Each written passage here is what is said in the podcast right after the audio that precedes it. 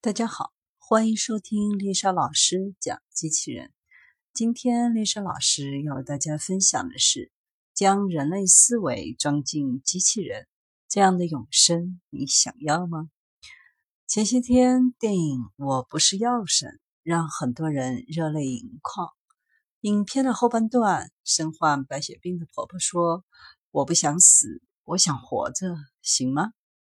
影片中，病人们最基本的诉求就是对生命的渴望。如果人可以不生病、不会死，该多好！也许在未来，这些都可以实现。俄罗斯的媒体大亨德米特里·伊兹科夫，二零一二年三月在莫斯科举行的全球未来二零四五年国际会议上提出了永生计划，又名为“阿凡达计划”。目前已经有超过一百名的科学人员加入。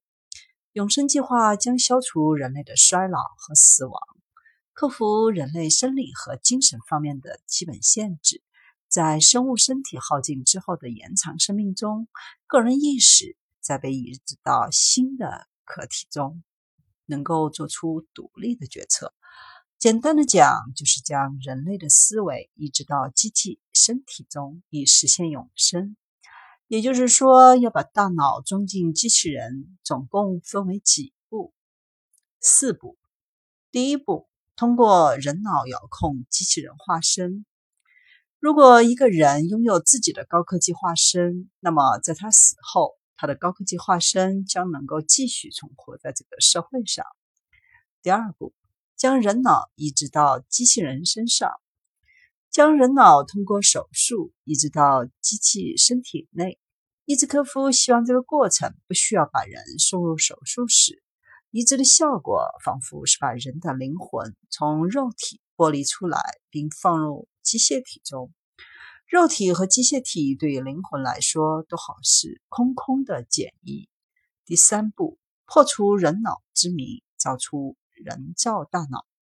炮制出和真人大脑功能完全相似的人造大脑，使其可以在主人生前就不断上传和储存主人的所有思维、情感和记忆。当主人去世后，拥有人造大脑的机器人化身就可以继续存活，延续主人的生命。第四步，真实版虚拟人问世。伊兹科夫说：“这个全息影版的虚拟人，并不仅仅是高科技投影图像。”它装载人类的意识，全息图像拥有大量的优势。如果你拥有自己的全息版虚拟化身，你甚至可以穿墙而过，以光速移动，就像《星球大战》主人公欧比旺的全息影像那样。可能有人会问：如果我活不到技术研发成功的那一天呢？科学家们也想到了这一点，并且也在研究各种技术，消灭疾病，延缓衰老。永生计划是以人体冷冻复活技术为基础，利用基因技术、纳米技术、干细胞技术等手段，打破人类生老病死的规律，使人体达到永远年轻健康的状态。人体冷冻复活技术在深低温液态氮的环境下完整保存遗体，使身体处于生命机能停顿状态，等待未来某时刻使其解冻并复活。依靠未来医学技术治愈疾病、恢复健康身体。目前，世界上也有几家机构提供人体冷冻服务。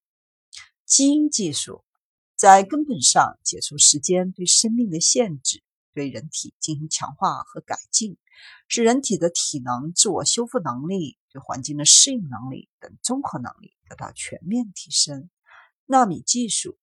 不久前，美国国科学家就已经发明出了第一代纳米虫，且多次成功在动物身上进行实验。麻省理工学院的研究者已经拥有了一种特殊的监测技术，可以利用纳米虫发现并消灭血液中的癌细胞。预计二十五年后，科学家将研制出比第一代纳米虫功能强大十亿倍的类似装置。用来进一步加快人类寿命增加的速度，届时人类的寿命将有望达到数百年。干细胞技术，目前科学家已经能够在体外以干细胞为种子，培育一些组织器官，来替代病变或衰老的组织器官。例如，在我们年老的时候，用上自己或他人在儿时或青年时期采集保存的干细胞，那么人类长期追求的长生不老就可能成为现实。虽然永生计划逻辑看起来很可行，但是据《纽约时报》报道，大部分研究者并不看好将人类的大脑上传给电子人。当记者问及：“你疯了吗？”伊兹科夫解释称：“一个伟大的事业开端总是这样的。”学者拉泽尔·普哈诺说：“伊兹科夫的一些构想可能不可能被实现，即使实现，也未必是好事。我不喜欢永生，因为我认为永生如死亡一般无趣。